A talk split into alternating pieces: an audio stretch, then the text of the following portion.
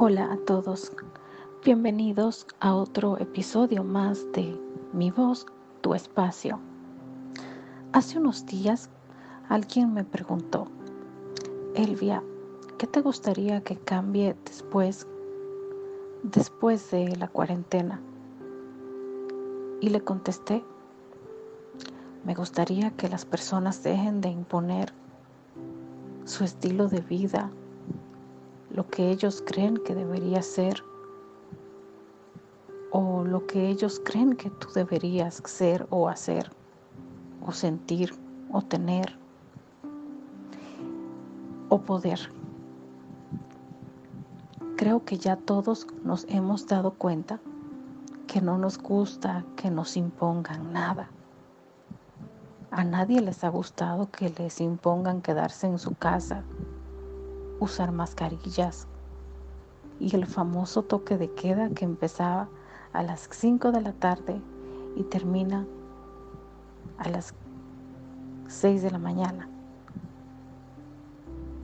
A nadie le gusta que le impongan no ir a trabajar o ir a trabajar, o ir o no ir de fiesta.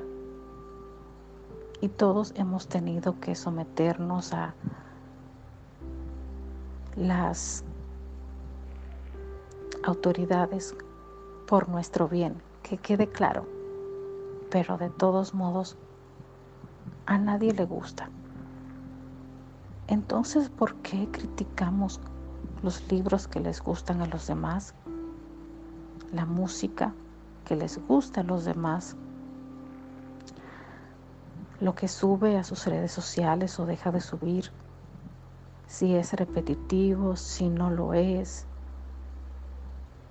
cómo se viste, con quién anda, con quién no anda. O sea, ¿por qué les imponemos lo que queremos que las personas hagan si no nos gusta? Dice una frase, no hagas lo que no te gustaría que te hagan a ti. Y yo creo que ahora aplica debemos empezar a ser un poco más empáticos también. Y debemos vivir y dejar vivir.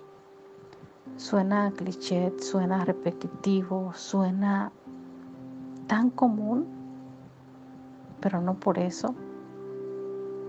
Es falso. No por eso deja de ser real.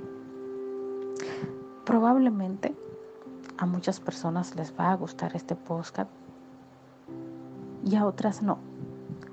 Pero es más fácil que en YouTube, que tiene la opción para comentar, comenten aquellos a los que no les gusta que lo que les gusta. No sé por qué la gente tiende a que cuando no le gusta algo, le da más importancia de la que le da aquello que le gusta. Eso no tiene sentido. Yo creo que es tiempo perdido. Cuando algo no me gusta, le retiro todo lo que puedo. Mi atención. Muchas gracias.